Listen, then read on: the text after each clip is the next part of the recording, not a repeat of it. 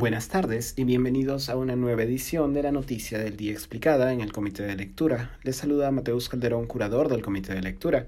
Agentes de la policía y el Ministerio Público allanaron una vivienda y una oficina de propiedad de Vladimir Cerrón Rojas, fundador de Perú Libre, en vinculación con un caso de presunto lavado de activos.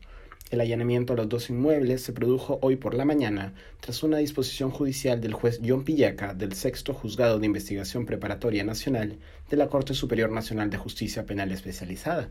Quien solicitó la intervención fue el fiscal Richard Rojas de la Primera Fiscalía Supraprovincial Corporativa especializada en delitos de lavado de activos a cargo de la investigación contra Cerrón por el caso Los Dinámicos del Centro.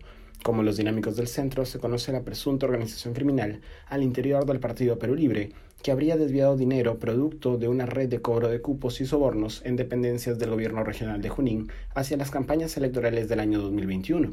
El caso involucra a varios militantes de alto perfil de Perú Libre.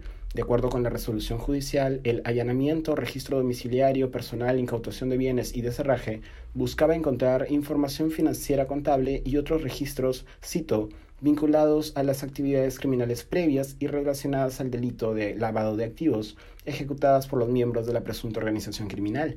El fundador y secretario general de Perú Libre ha calificado el allanamiento de, cito, abuso y persecución sin límites. Fiscalía allana por segunda vez mi domicilio en ausencia de sus propietarios y una oficina de la que no soy dueño y ellos lo saben porque los propietarios se los demostraron así en el primer allanamiento un abuso y una persecución sin límites en busca de lo inexistente, ha apuntado Cerrón a través de su cuenta de Twitter.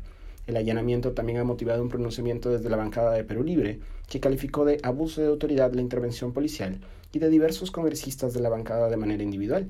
Margot Palacios denunció la instrumentalización política del Poder Judicial, Silvana Robles habló de la brutal persecución política, y Waldemar Cerrón mencionó una persecución política sin límites.